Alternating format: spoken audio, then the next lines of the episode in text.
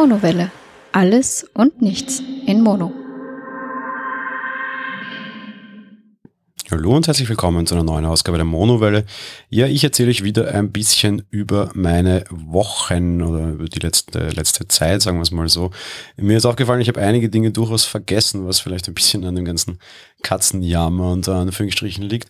Naja, wenn ich schon sage Katzenjammer, das war jetzt eher vorher Spaß gemeint, das, was es jetzt betrifft, ist allerdings tatsächlich als echter Spaß gemeint. Ich muss ein bisschen schimpfen. Wir hatten zwei Wochen Urlaub ein bisschen verteilt im letzten Monat ungefähr und hatten beide Mal wirklich das große, große Pech, wirklich immer schlechtes Wetter zu erwischen und das war fürchterlich nervig. Wir haben zum Beispiel unsere Hochzeitslocation äh, anschauen wollen das war ja durchaus ja, notwendig quasi. Ähm, wir wollten, äh, auch wenn es jetzt noch sehr lange hin ist, es sind ja noch fast anderthalb Jahre, uns eben die Location, die wir heiraten wollen, näher anschauen. Wie gesagt, es sind große Blumengärten, denen wir heiraten wollen. Dementsprechend, das findet mehr oder minder draußen statt. Und wir haben jetzt auch wieder gesehen, wie positiv und wie praktisch es ist, dass es dort entsprechend eine, eine Chance gibt, sich das im Freien, also auch dann drinnen zu feiern. Da gibt es auch ein passendes Palmenhaus dazu, in dem es auch einen eigenen Raum für Trauungen gibt. Eine durchaus praktische Geschichte, weil wie wir uns das Ganze angesehen haben, war es auch eher grauslich und sehr regnerisch. Das Hochzeitspaar, also wir, wir wären zwar geschützt vor dem Regen, der Standesbeamte auch, aber die Gäste nicht. Ansonsten, ja, äh, war ein, ein, ein sehr zu Hause bleibender Urlaub quasi. Wir hatten sowieso nicht geplant wegzufahren. Wir wollten dann für sich Tagesausflüge quasi machen und am Abend immer wieder nach Hause kom kommen, um eben uns um unsere Katzen zu kümmern. Und zwar Anfang Jänner leider sehr früh bewusst, dass wir ein Katzenbaby haben werden. Jetzt wurden es dann doch zwei. Die Geschichten dazu kennt ihr ja schon.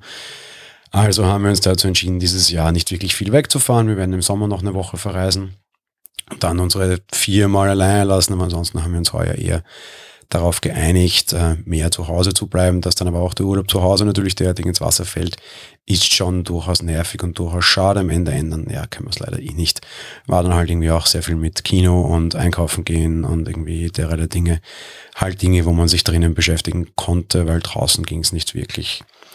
Stichwort sehr schlechtes Wetter und etwas, was ich vergessen habe zu erzählen, Spartan Race war wieder.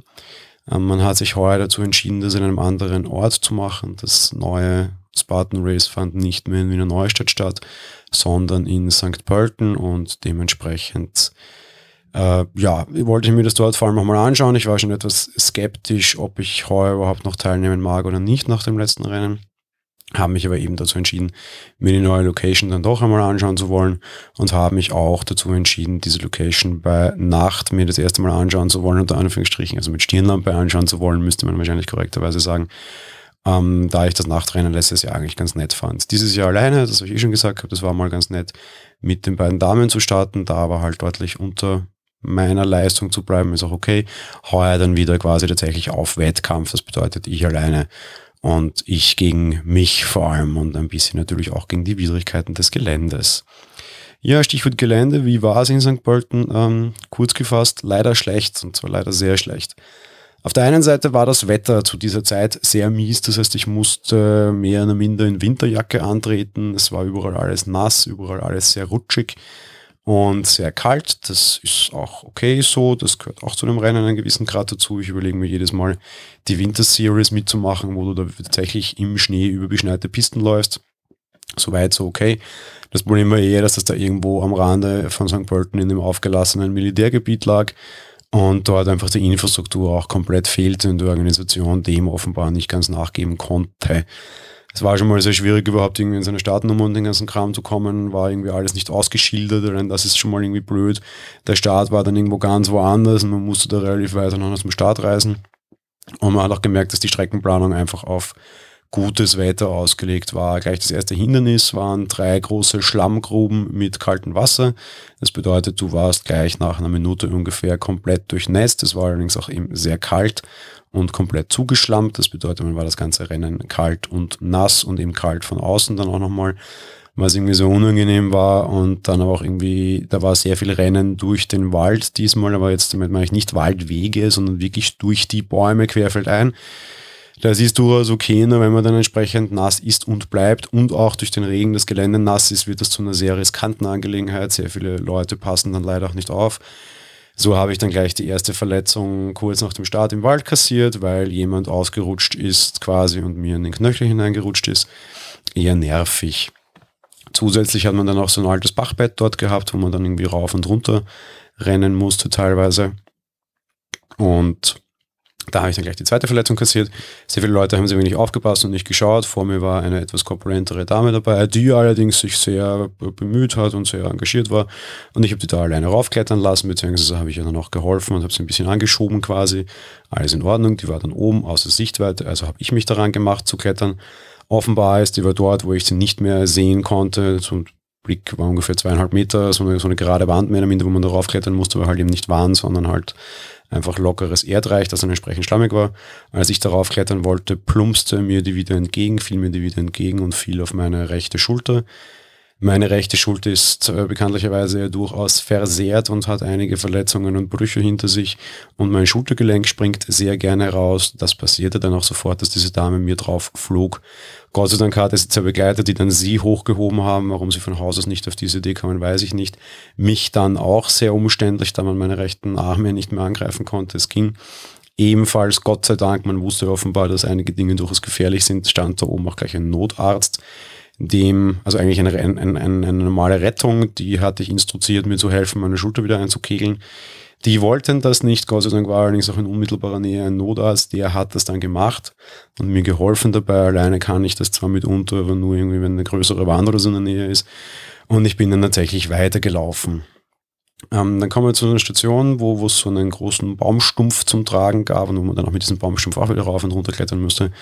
Und gegen ganz am Ende dieser Station musste man dann einen relativ steilen Abhang in die Höhe klettern und dieser Abhang ist auch permanent immer wieder abgerutscht. Resultat, ähm, die Leute waren alle sehr vorsichtig dort, Gott sei Dank, dass man dort ewig anstand. Das bedeutet, man konnte sein Rennen wieder nicht so bestreiten, wie man das gerne gehabt hätte, sondern man hatte dazwischen einfach wirklich erhebliche Stehpausen. Ich habe tatsächlich die Zeit gestoppt, weil ich sie nachher gerne weggerechnet hätte, beziehungsweise nachher weggerechnet habe.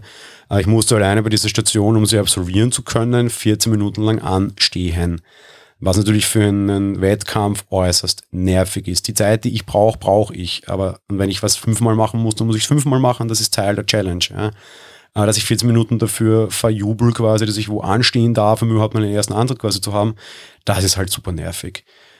Äh, ja, schade. Äh, das ging dann irgendwie mehr oder minder so weiter. Ins Ziel bin ich dann irgendwie mit einer Stunde zehn ungefähr oder Stunde fünf. Mein erstes Rennen war irgendwie knapp 145 Minuten. Wenn man die ganzen Wartezeiten rausrechnet, dürfte ich das ungefähr gehalten haben. Fakt ist, äh, ja, es hat mir keinen Spaß gemacht. Die Streckenführung war blöd, die äh, Wahl der, der Hindernisse war blöd. Und die wäre tatsächlich auch, wenn das Wetter besser gewesen wäre, relativ blöd gewesen. Zugegeben, es war die ganze Woche schlecht und es war die ganze Zeit angekündigt, dass es am Freitag schlechtes Wetter geben wird. Ich habe auch die ganze Zeit überlegt, ob ich überhaupt antreten will oder nicht und also ein bisschen schwierig. Habe mich dann aber dazu entschieden, das auf jeden Fall doch zu machen. Aber die Veranstalter hätten das auch wissen können. Manche sehr riskante Sachen waren auch absichtlich unter Anführungsstrichen deaktiviert und mussten umlaufen werden. Man hätte aber generell bei der Streckenführung da mehr drauf acht geben können. Man muss ja nicht dauernd ein, ein, ein altes Bachbett durchqueren, man hätte auch einfach daran entlang laufen können. Und wenn die Strecke nicht reicht, Strecke gab es dort genug, dann hätte man halt noch einen Laufweg mehr oder weniger eingebunden. Und es gab auch diverse andere Hindernisse, die man dann noch einbauen hätte können und andere Übungen einbauen hätte können. Da wäre es besser gewesen, sie hätten irgendwie Play Safe gemacht, anstatt irgendwie großartig auf Play Action. Die Action hat sowieso der Wetter und die Witterung mitgebracht. Es war leicht neblig eben, es war sehr kalt, es war schon genug Action und Challenge, einfach durch bei dieser, bei diesem Wetter unterwegs zu sein und sich das anzutun, irgendwann um 10 Uhr in der Nacht, fertig war dann irgendwie alles um gegen 12, anstatt dass sie da jetzt irgendwie noch groß auf die Strecke viel schmeißen müssen und dann irgendwie übertreiben. Sie haben es eindeutig übertrieben. Gerade wenn man neu in einer Region ist, wo man vielleicht noch nicht alles kennt, muss man nicht sofort immer den, den allerschlimmsten Fall nehmen, meiner Meinung nach. Aber ja, war dann halt eben so, was soll's. Ähm, was mich so ein bisschen zu meiner Entscheidung für die Zukunft bringt, die habe ich eigentlich auf der Strecke getroffen.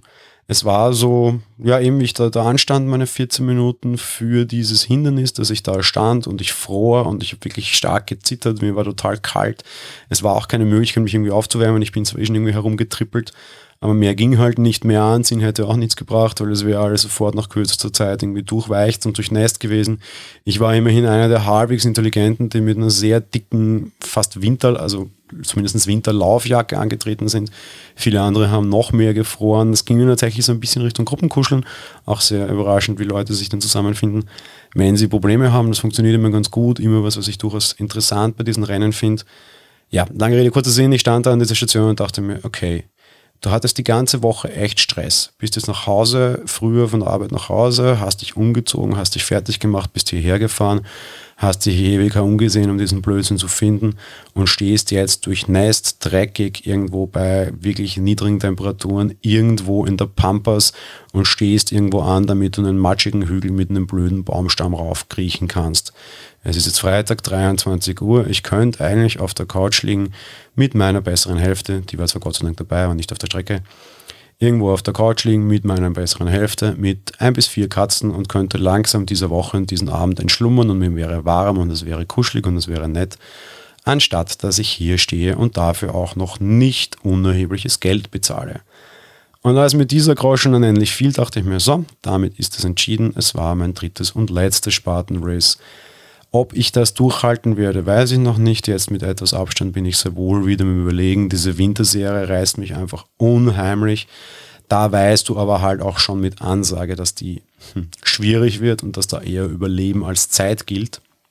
Ähm, muss ich mir noch überlegen, wäre tatsächlich eine Überlegung. Auf der anderen Seite spielt auch so ein bisschen die Überlegung mit, nächstes Jahr vielleicht Urlaub in Griechenland zu machen und das auch gleich mit dem Spartan Race in Sparta zu verbinden. Aber was ich auf jeden Fall nicht mehr machen werde, und soweit traue ich mich, mich mal schon halbwegs festlegen, ich werde nicht mehr in St. Pölten antreten, alleine nur, weil das Gelände einfach Mist ist. Und sonst auch nur dann, wenn ich genau weiß, auf was ich mich einlasse und wenn es schon entsprechende Erfahrungsberichte gibt. Es war auf jeden Fall nicht erstrebenswert, das erste Mal in einem neuen Veranstaltungsort dabei zu sein. Am Ende, ja, war leider in keinster Weise lustig. Wie ich zu Hause war, war ich froh, dass ich mich nicht noch größer verletzt hatte. Ein verstauchter Knöchel und eine ausgekickelte Schulter, die dann Gott sei Dank wieder eingekegelt wurde ist schon genug. Äh, ich habe nicht lange mit, mit irgendwelchen Blessuren gelitten, muss ich sagen. Es war schon okay. Aber ja, dass es mir Spaß gemacht hätte, könnte ich auch nicht sagen. Kommen wir zu einem anderen Thema. Ich beschäftige mich in letzter Zeit sehr stark mit dem Thema Elektroauto. Grund dafür ist vor allem eine wahrscheinlich bevorstehende berufliche Änderung. Es könnte sein, dass ich mich nächstes Jahr beruflich erheblich verändere und da dann auch äh, sehr viel wieder unterwegs bin. Aktuell, wir fahren nicht so großartig viel mit unserem Verbrenner, der ist auch da, der ist auch ausbezahlt, warum sollte ich ihn hergeben?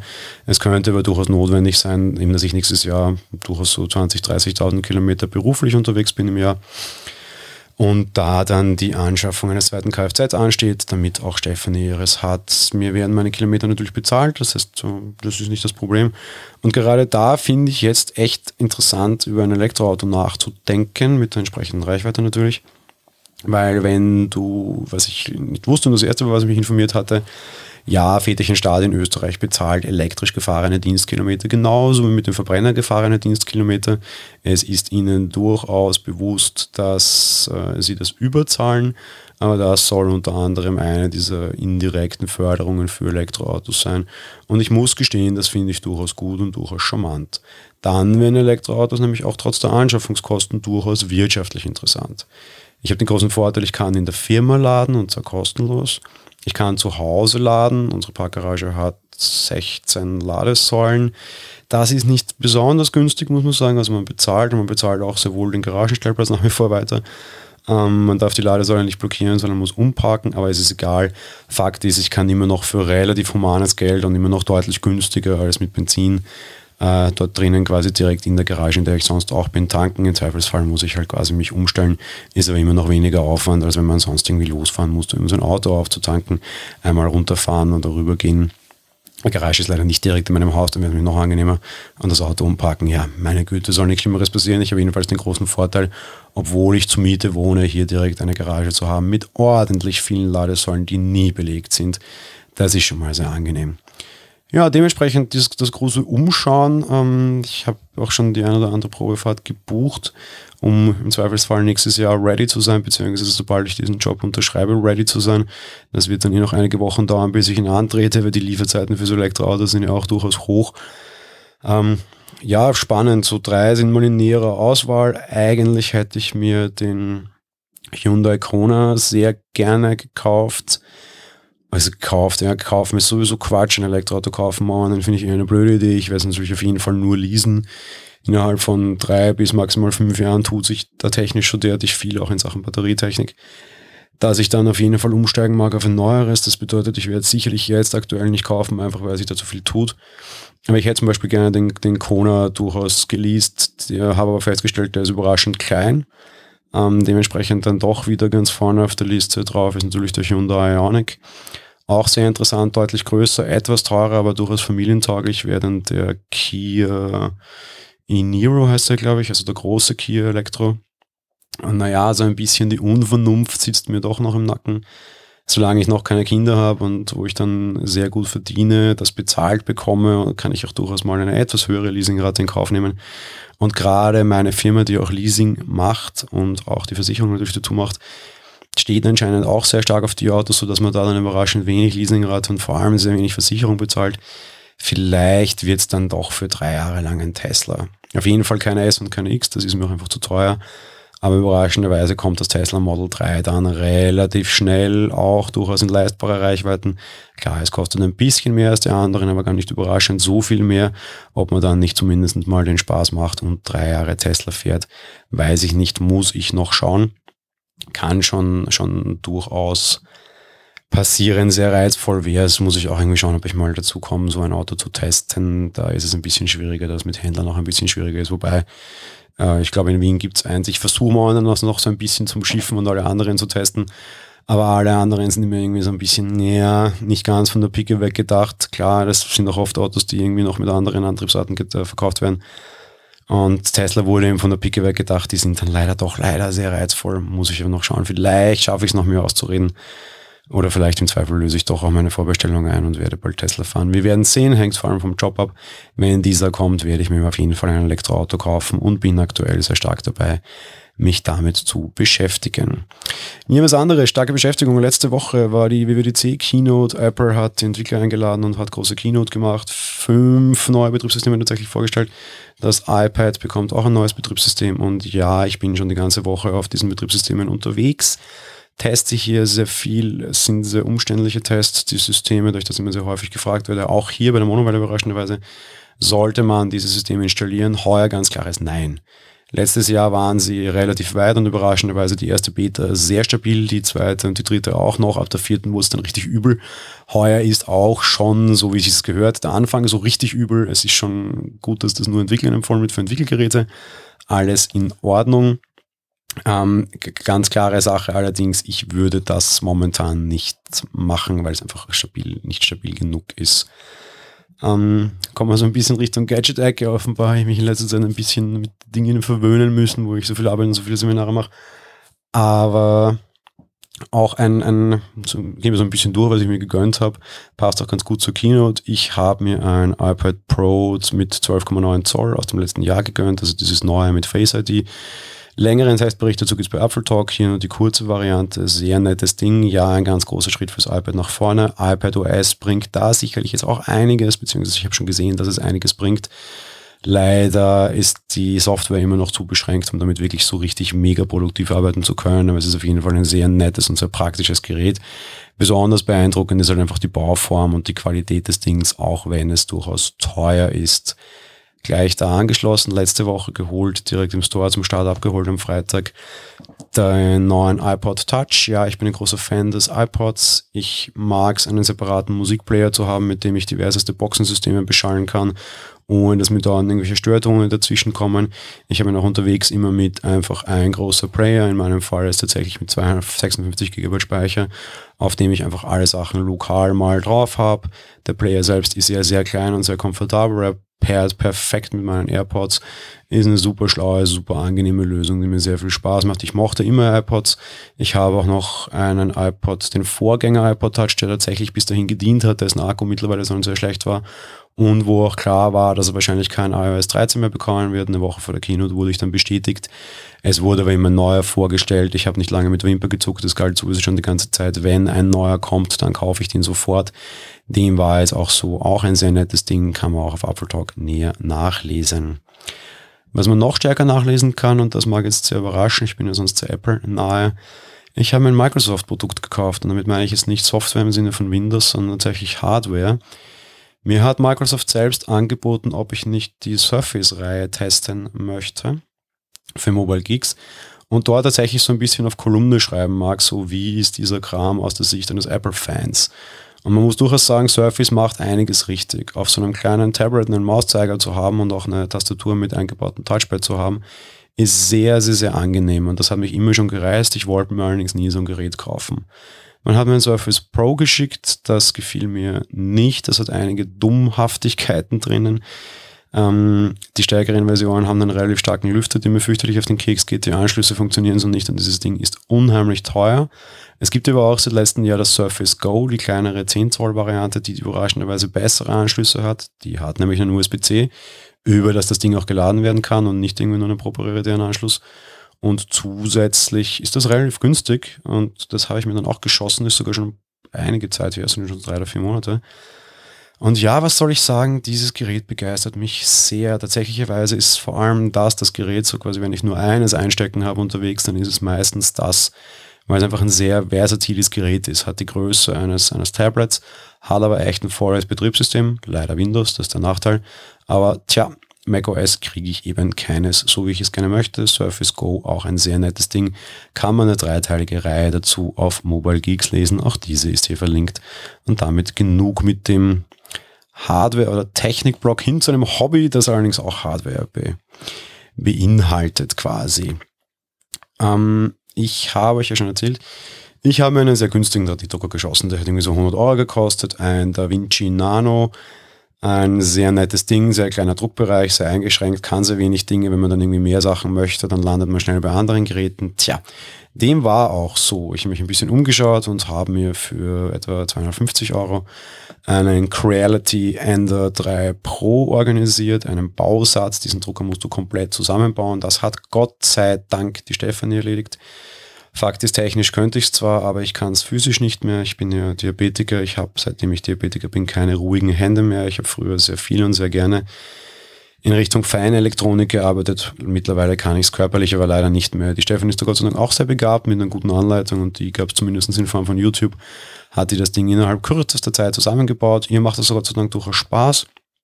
Ähm, und wir haben mit dem Ding relativ lange herumexperimentiert mit dem Resultat, dass es nach kurz vor Ende der Rückgabefrist und ich habe es Gott sei Dank bei Amazon gekauft, wieder zurückging, äh, die Qualität der Drucke wurde einfach immer schlechter, schlechter, schlechter, schlechter, schlechter.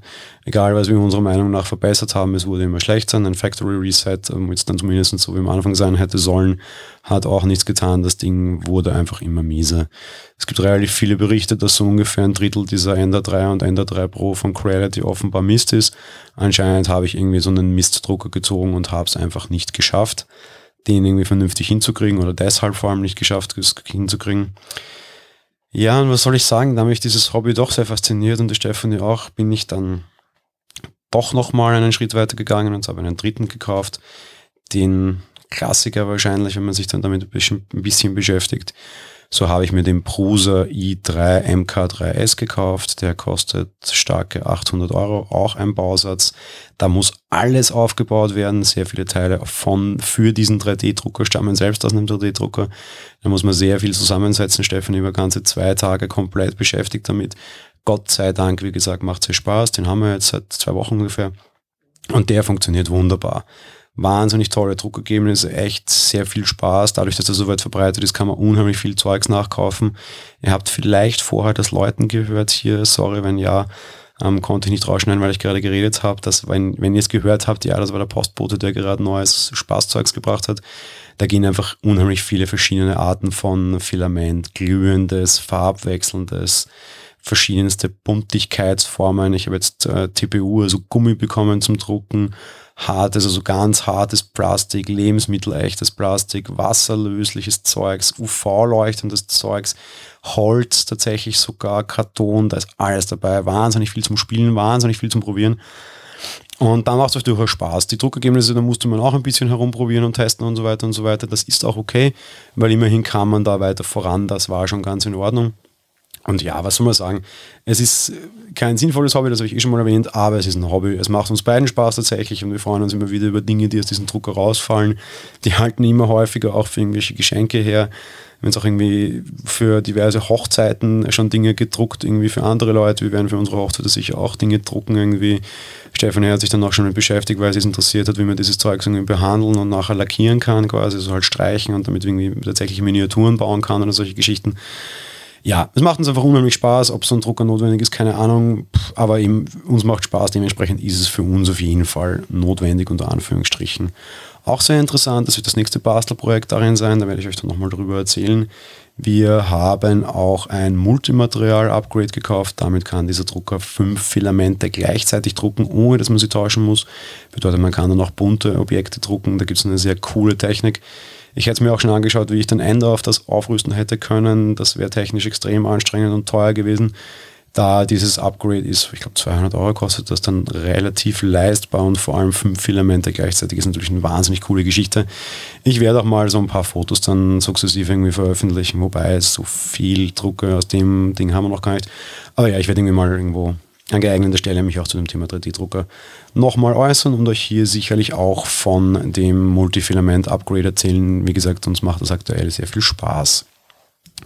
Wir kommen zum Podcasting-Thema, das es hier auch immer ein bisschen gibt. Und da habe ich einen relativ interessanten Link. Ähm, Podcasting soll ein großer Teil der Werbebranche werden. Ähm, sind ja jetzt diverse Dienste gestartet, diverse Marketinggeschichten. Spotify kauft irgendwie Startups auf für mehrere hundert Millionen Euro, unterzeichnet irgendwelche großen Podcast-Deals mit diversen äh, bekannten Persönlichkeiten bis hin zu den Obamas. Ähm, und da gibt es beim Golem einen recht interessanten Artikel, der über, sich sehr viel Gedanken macht über das Thema, wie das mit Podcasts ausschaut und da und dort, der unter dem passenden äh, Namen fällt Tausche Liebe gegen Geld Allein die Überschrift trifft schon recht gut, finde ich. Ich kenne mittlerweile einige Podcasts. Die Podcasts sind oft so sehr nette, sehr charmante, etwas hemdsärmelige Garagenproduktionen, unter Anführungsstrichen, ähnlich wie meine. Ähm, und sehr viele Podcasts versuchen jetzt irgendwie sich zu professionalisieren und Geld zu verdienen und scheitern am Ende daran. Einerseits, weil sie es nicht schaffen und nicht vermögen, andererseits, weil halt einfach die Inhalte darunter leiden, dass sie sich verkaufen oder aber auch einfach, weil äh, ja, dann die Inhalte so derartig wechseln oder die Hörer wegbrechen, dass sich es am Ende doch nicht mehr auszahlt. Ähm, ja, tausche Liebe gegen Geld. Vielleicht sollten die Leute mehr bei Liebe bleiben und wirklich das den ganz Großen überlassen und die sind ohne dies monetarisiert, weil die ganz Großen kommen meistens sowieso aus der Radio-Ecke und machen ein- oder Zweitverwertungen. Die haben ohne das Geld, wenn die dann zusätzlich nochmal Werbung davor strahlen wollen, wie das einige machen, sei es ihr, ihre Entscheidung, ist dann aber auch meistens ein Service, das ich nicht nutze.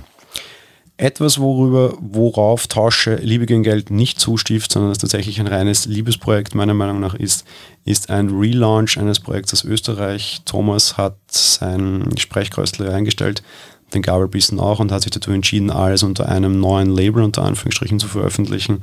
Es hat relativ lange gedauert. Wir haben es in unserer Telegram-Gruppe, wo er damals noch dabei war, auch durchaus mitbekommen. Fakt ist, jetzt ist es endlich da. Der Witzer, so wie er mit Nachnamen heißt, das kann man an der Stelle, glaube ich, ganz gut sagen, warum der Podcast so heißt und damit auch seinen Nachnamen erwähnen, wenn er selbst schon tut. Ja, klare Hörempfehlung, hört mal rein. Ein Podcast, der mit sehr viel Liebe produziert wurde, so wie es auf jeden Fall sein sollte. Ja, Stichwort mit viel Liebe produziert. Ich hoffe, das trifft auch auf diesen Podcast zu. Freut mich, dass ihr zugehört habt. Wir hören uns dann in zwei Wochen in diesem Format wieder. Ich freue mich schon darauf und ich hoffe ihr auch. Bis dahin, ciao.